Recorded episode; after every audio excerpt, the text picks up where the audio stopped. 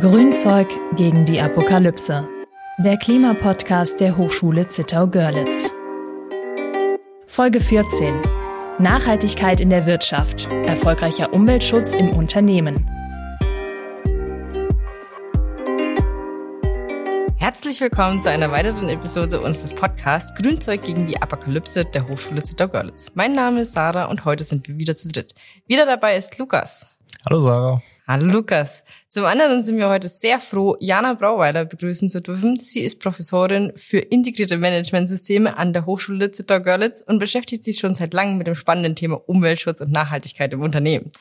Lukas und ich sind übrigens auch Absolventen dieses Studiengangs, dieses spannenden Masterstudiengangs. Deswegen freuen wir uns besonders, dich heute hier begrüßen zu dürfen, Jana.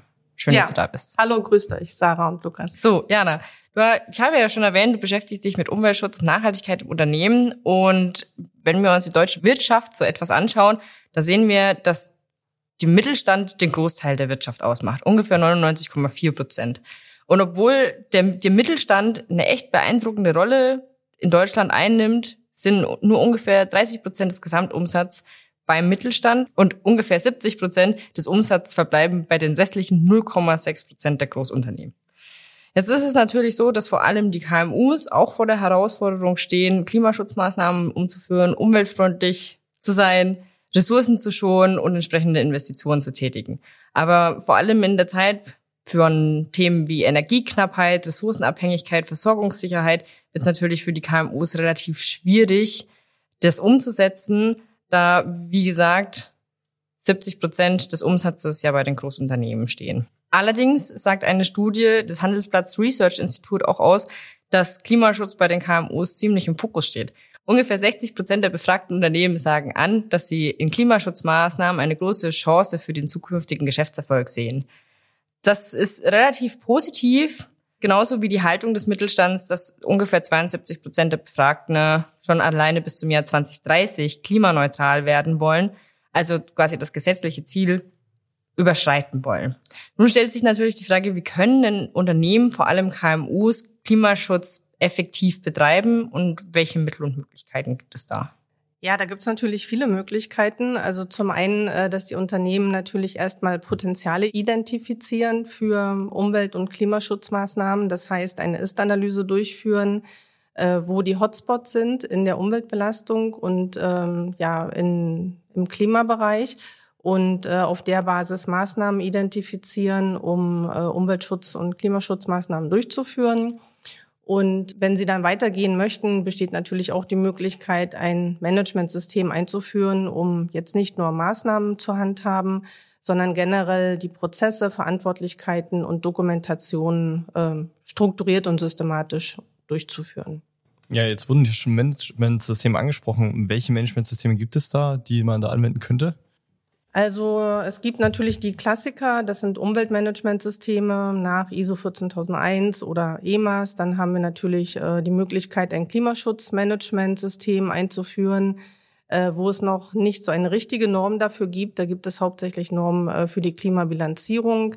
Aber auch das ganze Thema Energiemanagementsysteme äh, ist schon lange verbreitet in den Unternehmen nach der ISO 50001 und ähm, auch das äh, ganze, der ganze Bereich Nachhaltigkeitsmanagement spielt natürlich für Energie- und Umweltschutz eine große Rolle, denn Energie und Umwelt sind Teil der ökologischen Säule, äh, die im Nachhaltigkeitsmanagement natürlich auch groß vertreten ist. Jetzt hast du eine ganze Menge an Managementsystemen genannt. Du bist ja auch Professorin für integrierte Managementsysteme. Also das heißt, diese ganzen verschiedenen Sorten zusammenzuführen. Ist es denn sinnvoll im Sinne des Umweltschutzes, die alle zusammenzuführen und ein integriertes Managementsystem im Unternehmen aufzubauen? Das ist auf jeden Fall sinnvoll, weil ähm, die Managementsysteme ja letztendlich aus, ich würde mal sagen, 60, 70 Prozent äh, den gleichen Anforderungen bestehen die in der äh, sogenannten Harmonized äh, Structure geregelt sind. Das heißt, ich habe erstmal einen Grundstamm an Anforderungen, die sowieso jedes Unternehmen umsetzen muss, egal ob es jetzt Umwelt, Klima, Energie, Arbeitsschutz und oder andere Managementsysteme macht.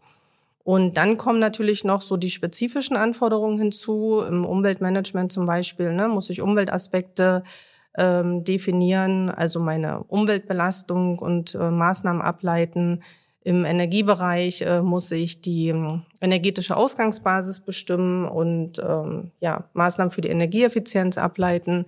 Und im Klimamanagement äh, soll ich ja die Treibhausgasbilanzierung durchführen. Und diese spezifischen ähm, Anforderungen, die muss ich dann natürlich äh, pro Managementsystem sehr fokussiert ähm, betreiben. Aber in allen anderen Bereichen kann ich natürlich gemeinsame Regelungen treffen. Und es wäre sehr aufwendig, wenn ich das jetzt für jedes System separat machen würde, weil ich dann einfach redundante Dokumentation hätte. Ich hätte äh, vielleicht sogar auch widersprüchliche Festlegungen in Abläufen, bei Verantwortlichkeiten ähm, oder könnte auch Synergienpotenziale zwischen den Systemen gar nicht so gut erkennen. Wir haben jetzt gerade festgestellt, also integrierte Managementsysteme sind auf jeden Fall sinnvoll, die einzuführen, wenn man mehrere Managementsysteme hat. Aber inwiefern können diese Managementsysteme jetzt etwas für den Umweltschutz im Unternehmen tun? Ja, sie tun deswegen was dafür, weil ich bei den Managementsystemen äh, genau diese Dinge ähm, handhaben muss, die ich sowieso tun muss, um mich umweltorientiert zu verbessern. Na, also ich muss, äh, wie ich schon gesagt habe, diese Hotspots identifizieren, ich muss Ziele festlegen, ich muss Maßnahmen umsetzen, äh, ich muss Prozesse definieren, ne, wie ich umweltorientiert beschaffe zum Beispiel. Ich muss meine Mitarbeiter schulen und ähm, ich muss Bewusstsein entwickeln bei denen.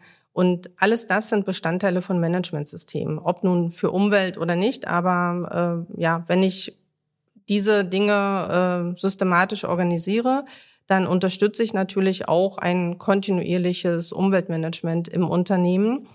Und ähm, die Managementsysteme helfen ihm nicht nur, diese ganzen Aufgaben strukturiert abzuarbeiten und regelmäßig, also im Sinne eines fortlaufenden Verbesserungsprozesses, sondern oftmals werden diese ja auch durch externe Firmen zertifiziert. Und auch wenn viele Unternehmen das als notwendiges Übel sehen, kann man doch äh, sagen, dass dieser externe Blick auf das Unternehmen äh, dazu führt, dass ähm, zumindest Impulse von außen kommen. Ne? Es ist eine Bestätigung von außen, wo stehe ich mit meinem Umweltmanagement.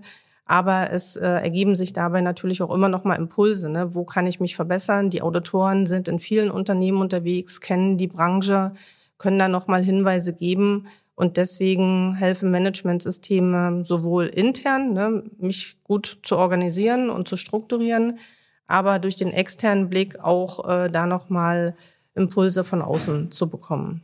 Bedeutet das, dass ähm, Unternehmen, die Umweltmanagementsysteme haben und diese zertifizieren lassen, automatisch besonders umweltfreundlich sind? Das bedeutet es leider nicht, weil ähm, das Zertifikat eigentlich nicht aussagt, äh, wie umweltfreundlich ich bin, sondern es sagt nur aus, dass ich intern äh, Verantwortlichkeiten und Regelungen geschaffen habe, um einen bestimmten Themenbereich systematisch zu handhaben. Also das Umweltmanagement, Energiemanagement oder Qualitätsmanagement. Und in den Normen gibt es eben leider keine Richtlinien oder Grenzwerte, die sagen, du bekommst das Zertifikat nur, wenn jedes Jahr drei Prozent Abfall eingespart werden oder Emissionen. Das hat den Hintergrund, dass die Normen international gültig sind, also in Europa, Afrika, Asien und so weiter, und man sich auf den kleinsten gemeinsamen Nenner international einigen muss. Und das sind eben diese allgemeinen Regelungen und da äh, ja, können Grenzwerte nicht eingebaut werden. Und deswegen sind auch Atomkraftwerke zertifiziert ähm, und andere Unternehmen, die jetzt keine umweltfreundlichen Produkte herstellen. Wir hatten jetzt schon gerade den Punkt, dass man nicht unbedingt umweltfreundlich ist, wenn man ein Umweltmanagement-System zertifiziert hat. Aber wie ist es denn jetzt, wenn ich wirklich umweltfreundlich werden will, also effektiv Umweltschutz betreiben will? Wer muss denn im Unternehmen dann am Umweltschutz beteiligt sein? Alle. Ähm, also, das fängt an bei der obersten Leitung äh, der Geschäftsführung. Ohne die geht eigentlich gar nichts. Ne? Ähm, die oberste Leitung, die Geschäftsführung muss den Impuls geben für äh, das Umweltmanagementsystem, für die Ausrichtung ne, auf Umwelt, Klimaschutz, Energiemanagement, muss mit einer Vision, mit Engagement vorangehen und äh, ihr Interesse und ihren Enthusiasmus für das Thema dann auf alle anderen übertragen. Die nächsten, auf die sie das übertragen muss, sind die Führungskräfte die Führungskräfte haben genauso eine Vorbildfunktion wie der Chef und äh, müssen also sich anstecken lassen von diesem Engagement und das wiederum in ihre Abteilung und zu ihren Mitarbeitern tragen. Äh, dann gibt es Beauftragte, die für diese Themen extra berufen sind, wie zum Beispiel der Umweltmanagementbeauftragte oder Abfallbeauftragte und so weiter die die entsprechende Fachkompetenz haben, ganz spezifische Aufgaben umzusetzen, äh, zum Beispiel eben sich um die ganzen rechtlichen Regelungen im äh, Abfallmanagement zu kümmern oder die äh, fachgerechte Entsorgung zu organisieren oder wie Gefahrstoffe ordentlich gelagert werden, äh, der Gefahrstoffbeauftragte.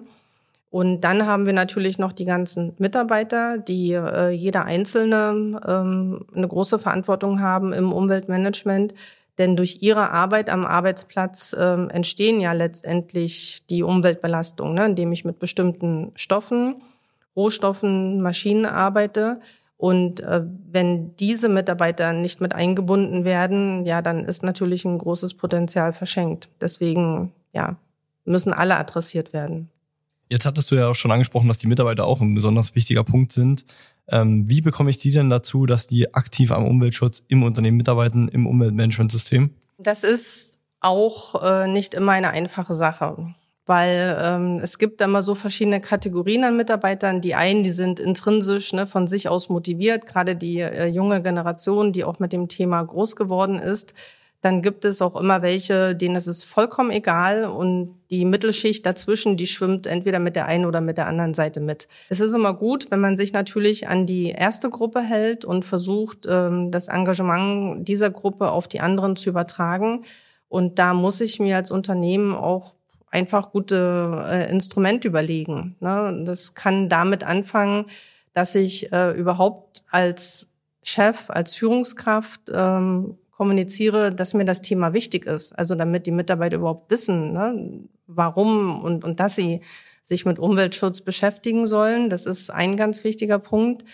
Der zweite Punkt ist natürlich, wenn äh, Mitarbeiter sich engagieren, dass auch die Arbeit wertgeschätzt wird und nicht Ideen oder Verbesserungen einfach abgetan werden.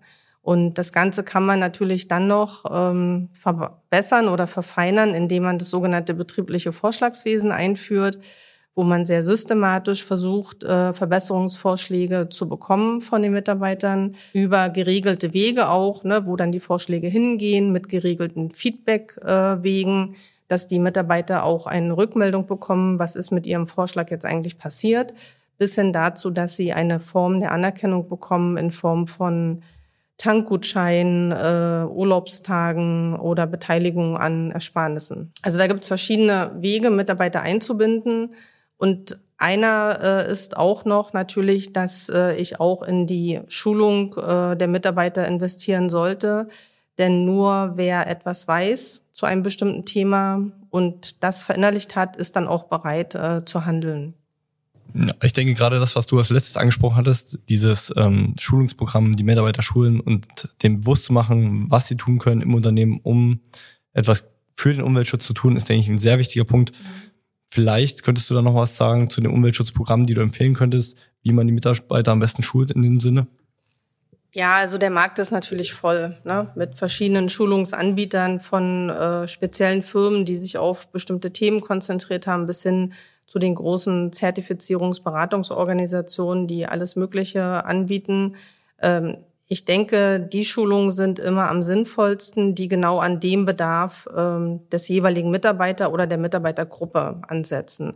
Also ich halte es nicht ganz so für sinnvoll, jetzt Mitarbeiter zu irgendwelchen Standardschulungen zu schicken, wo Unternehmen äh, ihre Mitarbeiter aus ja ganz Deutschland hinschicken, äh, sondern ähm, zu versuchen, mit dem Schulungsanbieter vielleicht auch so eine Art Inhouse-Schulung hinzubekommen, wo man genau das Problem schildert, was man hat im Unternehmen und dann gezielt auf diese Thematik äh, die Schulung organisiert. Das ist ein bisschen teurer natürlich als äh, die Standardschulung, aber wir arbeiten ja sehr viel mit Unternehmen zusammen und die schicken ihre Mitarbeiter zur Ausbildung äh, vom Umweltmanagementbeauftragten und dort kriegt er die Norm vorgelesen. Und wenn er zurückkommt ins Unternehmen, weiß er immer noch nicht, was er machen soll. Ne? Und viel sinnvoller wäre es, äh, wenn man jemanden hat, der mit dem Mitarbeiter zwar die Norm durchgeht, aber dann schon anhand der betrieblichen Prozesse guckt, wie kann ich denn das umsetzen? Ne? Was gibt es schon im Unternehmen für äh, Regelungen und äh, wie baue ich die weiter auf? Äh, wie kann ich die modifizieren? Und dafür hat man in den äh, standardisierten Schulungen natürlich keine Zeit. Also die beste Option, so eine Schulung zu bekommen, ist ja dann immer noch ein Studium. Das ist natürlich immer äh, eine besonders gute Option. Und äh, wenn du mich jetzt schon so fragst, dann mache ich natürlich gleich bisschen Werbung. Äh, unser Studiengang Integrierte Managementsysteme befasst sich natürlich genau mit diesen ganzen Managementsystemen und wendet diese auch schon an. Ähm, wenn ein Unternehmen im Hintergrund ist äh, des Studenten, dann am praktischen Fall von dem Unternehmen. Aber wir haben auch viele Praxispartner, mit denen wir arbeiten und äh, Audits zum Beispiel durchführen ne, oder konkrete Themen äh, in den Unternehmen bearbeiten. Äh, das ist am besten, aber das geht ja nicht überall. Aber die Zusammenarbeit mit Hochschulen kann ich auf jeden Fall dort empfehlen. Ähm, da gibt es, glaube ich, viele ungenutzte Potenziale ne? und äh, gutes Wissen nicht nur in Bezug auf Schulungen, sondern auch äh, in Bezug auf so Projekte, um äh, ja auch mal neue Impulse zu bekommen. Ja, das ist, denke ich, eine sehr gute Möglichkeit. Ähm, vielleicht noch für diejenigen, die jetzt interessiert sind, auf tims.hscg.de findet ihr da die aktuelle Informationen dazu, zum Studiengang und weitere Informationen, was die Tims-Gruppe so macht. Ähm, wir würden dann nochmal den Link in die Show Notes packen. Ne? Und wie ist es mit ähm, Zulieferern, also Lieferanten oder meinen Kunden? Muss ich die auch integrieren? Oder beteiligen? Das wäre schön. Ähm, es gibt natürlich viele Unternehmen, die erstmal nur so in den Organisationsgrenzen denken. Äh, aber auch da gibt es ja aktuell einige Entwicklungen, die auch Unternehmen mehr dazu ähm, ja, fordern, äh, auch über diese Grenzen hinweg zu denken. Also zum Beispiel auch in der Umweltmanagementnorm ISO 14001 ist dieser sogenannte ähm, Produktlebenszyklusansatz äh, integriert. Das heißt, ich soll die vor- und nachgelagerte Kette mit betrachten. Und äh, es gibt ja auch aktuelle Regelungen wie das Lieferketten-Sorgfaltspflichtengesetz, ne, das ähm, speziell darauf ausgerichtet ist, in meiner Lieferkette die Menschenrechte zwar zu achten, aber mit Menschenrechten sind natürlich ganz oft auch Umweltthemen verbunden. Ne? Unter welchen Bedingungen werden bestimmte Stoffe abgebaut? Äh, mit welchen Stoffen arbeiten äh, mit Menschen in anderen Ländern, um äh, Produkte zu lackieren oder Oberflächen zu bearbeiten. Und deswegen spielt natürlich die Lieferkette eine ganz große Rolle und muss auch beachtet werden. Das ist natürlich beliebig schwierig. Je nachdem, äh, ne, kenne ich überhaupt meine Zulieferer, weiß ich, woher die Rohstoffe kommen, unter welchen Bedingungen sie abgebaut werden. Da muss man sich dann langsam in der Kette immer weiter nach vorne tasten. Ähm, aber da das ja alle Unternehmen betrifft, haben letztendlich alle irgendwie auch ein Interesse daran, Transparenz herzustellen. Und die Zulieferer oder Lieferanten sind deswegen auch so wichtig, weil äh, die mir natürlich die Stoffe liefern, die dann in meinen Produkten verbaut werden. Und ähm, wenn es Probleme gibt ähm, mit Produkten, ne, mit bestimmten Inhaltsstoffen, äh, zum Beispiel und Produktrückrufe notwendig sind, dann fällt das ja erstmal auf mich als Produzenten zurück und da wird nicht erstmal gefragt, von wem kam das eigentlich in der öffentlichen Diskussion. Und deswegen spielen natürlich die Zulieferer in meinem Umweltmanagement eine ganz entscheidende Rolle. Jana, du hattest ja schon gesagt, die Lieferkette ist wichtig, damit man auch zum Beispiel Risiken erkennen kann, die entstehen also hilft mir quasi ein Umweltmanagement auch, ähm, meine Risiken, meine unternehmerischen Risiken zu erkennen und zu mindern. Mhm, genau. Also das hilft deswegen, weil gerade wenn ich ein Umweltmanagementsystem betreibe, ist das ein integraler Bestandteil. Ähm, das muss ich dann machen. Und ich habe dort verschiedene Anker, ne, wo ich Risiken bestimme. Zum Beispiel muss ich ja die sogenannten Umweltaspekte bestimmen. Das heißt, meine Umweltbelastungen, die ich ausstoße äh, auf der Output-Seite oder die ich durch die Input-Seite äh, verursache, also durch Beschaffung von Wasser, Energie, Rohstoffen oder ne, die Abgabe von Abfall, Emissionen, Lärm und so weiter. Und ähm, da können sich Risiken schon mal ergeben in Bezug einfach auf diese Aspekte. Dann muss ich eine Vielzahl von rechtlichen Rahmenbedingungen einhalten. Äh, auch dort können sich Risiken ergeben, zum Beispiel wenn ich die Arbeitsschutzrichtlinien nicht äh, ordnungsgemäß umsetze ne, können Gefahrstoffe auslaufen, können Mitarbeiter äh, vielleicht dort äh, gefährliche Stoffe einatmen und so weiter. Und ähm, ich soll auch beim Umweltmanagementsystem regelmäßig mich mit den Anforderungen der Stakeholder beschäftigen. Was sind so aktuelle Themen, ne, die, die bewegen und die auf mich zukommen? Und auch hier kann ich Risiken und Chancen identifizieren. Zum Beispiel, wenn es neue gesetzliche Regelungen gibt und ich gezwungen bin, äh, zum Beispiel Stoffe zu verändern oder mich mit alternativen Energieformen zu beschäftigen.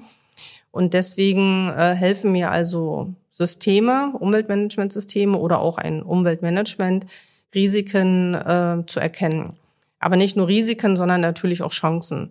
Und ähm, in dem Umweltmanagementsystem gibt es dann auch Vorgaben, dass ich diese Risiken nicht nur erkennen soll, sondern ich soll natürlich sie auch bewerten. Also welches Risiko ist für mich besonders wichtig in dem Sinne, ne, hat eine hohe Eintrittswahrscheinlichkeit und ein hohes Schadenspotenzial. Und ich soll entsprechende Maßnahmen ableiten. Also es geht nicht nur darum zu erkennen und dann, naja, mal sehen, was kommt, sondern ich muss äh, auch darauf reagieren und ich muss die Maßnahmen natürlich dann auch kontrollieren. Und deswegen ist auf jeden Fall Umweltmanagement geeignet, Risiken zu erkennen, aber auch Qualitätsmanagement ne, oder Arbeitsschutzmanagement. Wir hatten ja vorhin schon angesprochen, 60 Prozent der Mittelständler sehen Klimaschutzmaßnahmen als Chance. Wir hatten auch gerade schon die Diskussion darüber, man kann Risiken und Chancen erkennen. Findest du, dass Klimaschutzmaßnahmen für die Mittelständler in der Region auch als Chance wahrgenommen werden oder sind da eher die finanziellen Höhen und Tiefen im Fokus? Mm. Ja, also äh, neue Entwicklungen ergeben meistens irgendwie Chancen. Ne? Am Anfang, das ist ganz natürlich, das liegt in der Natur des Menschen, werden mit Veränderungen erstmal Gefahren verbunden. Risiken, man hat eine natürliche Abwehrhaltung gegen Veränderungen und äh, das können wir ja auch in der äh, aktuellen Debatte und in der Wirtschaft beobachten. Ich denke, äh, das Klimamanagement hat äh, verschiedene Chancen. Also zum einen bin ich gezwungen, über äh, ganz vielfältige Bereiche nachzudenken. Wir hatten schon das Thema Lieferkette. Ich muss gucken, was kann ich in meinen vorgelagerten Prozessen verändern, um selber äh, klimabewusster zu ähm, produzieren und äh, muss auch schauen, wie ich durch meinen Energiebezug oder meine technische Anlagenausstattung äh, mich verändern kann. Und ich muss ja sowieso investieren, immer mich äh, weiterentwickeln im Unternehmen. Und warum soll ich das dann nicht gleich auch klimaneutral machen? Natürlich sind mit dem Thema äh, viele ähm, Ängste verbunden bei den Unternehmen, weil die Anforderungen zum Beispiel beim Klimamanagement, ne, alleine Klimabilanzierung durchzuführen, so komplex und hoch sind, dass die Unternehmen in der Regel dort gar nicht die ähm, personellen und auch die Wissensmöglichkeiten äh, haben. Deswegen gibt es ja auch bei uns zum Beispiel das Projekt, wo wir Unternehmen auf dem Weg zur Klimaneutralität unterstützen und mit denen jetzt schon seit anderthalb, zwei Jahren alleine an dieser Klimabilanzierung arbeiten. Und ähm, das ist nicht zu unterschätzen, zu unterschätzen. Zweiter Punkt ist, äh, dass natürlich dann auch Investitionen erfolgen müssen. Das kostet Geld. Äh, Geld, das jetzt aktuell aufgrund der gesamten wirtschaftlichen Lage schwierig äh, da ist. Und äh, es gibt zwar verschiedene Fördermöglichkeiten, hier haben wir aber auch wieder das Problem, dass die Transparenz nicht gut ist oder dass die Förderverfahren zum Teil dann auch sehr umständlich, anstrengend sind, wo die Unternehmen auch alleine gelassen werden. Also deswegen, ich kann das verstehen, dass ähm, Unternehmen dort Ängste haben. Wir fahren den Ansatz, dass wir versuchen, dieses zu erkennen und, und Projekte, Formate zu entwickeln, wie wir Unternehmen unterstützen können. Aber es ist auf jeden Fall eine Chance, äh, sich zukunftsgerecht auszugestalten. Und es braucht auch bei den meisten einfach diesen Schubs von außen. Von alleine machen das auch einige Unternehmen, äh, aber eben nicht die Mehrzahl. Schubs von außen ist schon eine richtige, die, die richtige Einstellung. Wenn man jetzt nicht unbedingt zu einer Hochschule gehen will, aber kannst du vielleicht noch andere Netzwerke oder Organisationen empfehlen, an die sich Unternehmen wenden können, wenn sie Hilfe bei Klimaschutz, Umweltschutz, Energiethemen brauchen? Hier in Sachsen ist das natürlich die Sächsische Energieagentur in Dresden, die Unternehmen unterstützt in vielfältiger Weise. Aber auch die Industrie- und Handelskammern ähm, sind dort mit äh, vertreten. Und ja, auch wieder die Hochschulen. Ne? Auch wir in der Hochschule haben einige Projekte, wo wir äh, innovativ forschen zu Energiethemen. Äh, die ganzen Institute, Fraunhofer, äh, die da sind in der Region. Also ich glaube, gerade hier, ne, wir haben ein exzellentes Umfeld. Da muss man bloß mal ein bisschen links und rechts gucken. Und alle sind sehr aufgeschlossen für Kooperationen. Also ich denke, da geht einiges. Nicht zu vergessen ist natürlich auch, äh, dass es verschiedene Initiativen gibt, solche Energie- und Klimaschutznetzwerke zu gründen. Wir selber moderieren auch eins, das jetzt schon seit über sechs Jahren besteht, in denen Unternehmen sich zusammenschließen und austauschen über aktuelle Fragen, ne, Probleme, die sie haben und Möglichkeiten. Und äh, das würde ich sowieso als einen ganz wichtigen Punkt sehen, diese Vernetzung. Ne? Die ist äh, ganz wichtig, um in einem Thema voranzukommen, weil niemand weiß alles. Alle haben am Ende doch die gleichen Probleme und es ist gut, sich auszutauschen und dann von den Erfahrungen anderer zu lernen. Vielleicht jetzt mal abschließend, welche Tipps oder Ratschläge würdest du jetzt Unternehmen mitgeben, die auf dem Weg der Klimaneutralität sind oder auf die Reise der, des Umweltmanagements gehen wollen? Was wären denn da so Tipps, die du geben würdest? Ich denke, der erste wichtige Punkt ist, sich zu dem Thema, mit dem man sich befassen möchte, erstmal Informationen zu besorgen. Also sich erstmal gut zu informieren und dann geeignete Mitarbeiter zu qualifizieren oder einzustellen. Wir haben gerade eine große Umfrage gemacht zur Umsetzung von integrierten Managementsystemen und da haben äh, die Mehrzahl der Unternehmen mit Ja auf die Frage geantwortet, ne, was hat sie, was hat ihnen am meisten geholfen bei der Umsetzung äh, von dem Thema und das war die Ausbildung von eigenem Personal. Also das finde ich erstmal ein ganz wichtiger Punkt. Dann, äh, was ich schon gesagt habe, die Nutzung von Netzwerken, den Austausch mit anderen, weil das äh, bringt unheimlich viel, mit anderen sich ähm, zu kommunizieren, ne, von den Erfahrungen anderer zu lernen Fehler, die andere gemacht haben, damit auch schon zu vermeiden und nicht jetzt bloß immer so alleine vor sich hinzuwursteln und äh, zu verzweifeln. Dann, äh, wenn man Regelungen trifft, ganz wichtig äh, meiner Meinung nach, ist alles praktikabel halten. Also nicht überformalisieren, sondern an der täglichen Arbeit orientiert Regelungen zu treffen, um jetzt die, die mitmachen, da nicht abzustoßen. Also auch mal Stichwort wieder Dokumentation in so Managementsystemen und wenn wir jetzt schon bei Managementsystemen sind, dann auch so Anforderungen, die auf mich zukommen, ob das jetzt nach einem Zertifikat ist äh, oder ne, ich muss jetzt ähm, meinen CO2-Footprint äh, meinem äh, Kunden liefern oder ich muss jetzt auf einmal in der Lieferkette bestimmte Daten offenlegen, das nicht immer als Belastung empfinden, sondern als Herausforderung, als Chance, ne, auch dort mich selber weiterzuentwickeln und äh, das Ganze für mein Unternehmen positiv zu, voranzutreiben und nicht bloß irgendwas zu machen, um dieses, diesen Zettel zu bekommen oder meinen Kunden zufriedenzustellen, sondern das tatsächlich in die gelebte Praxis dann auch mit umsetzen. Also kein Management-System nur fürs Zertifikat. Genau. Sehr gut. Ja, dann vielen Dank, Jana. Vielen Dank, Sarah, dass wir heute über das Thema reden konnten. Ich denke, es war sehr interessant, nochmal über das Thema Umweltmanagementsysteme, Klimamanagement war auch ein bisschen mit drinne zu reden. Und ich denke, wir konnten hier einige hilfreiche Tipps mitgeben, auch für Unternehmen, denke ich, war das sehr hilfreich. Ähm, ich bedanke mich bei euch beiden und bis zum nächsten Mal. Ja, danke schön, Lukas und Sarah. Hat viel Spaß gemacht. Tschüss. Tschüss. Grünzeug gegen die Apokalypse. Der Klimapodcast der Hochschule Zittau-Görlitz. Die Umsetzung des Podcasts wird unterstützt durch die Projekte Integriertes Klimaschutzkonzept für die Hochschule Zittau-Görlitz, gefördert durch das Bundesministerium für Umwelt, Naturschutz und nukleare Sicherheit, KMU Klimadeal, gefördert durch die Deutsche Bundesstiftung Umwelt, sowie im Rahmen des Sustain University Grid 625 Wissen nachhaltig vernetzt, Teilprojekt Sustainable Business Hub der Hochschule Zittau-Görlitz gefördert durch das Bundesministerium für Bildung und Forschung.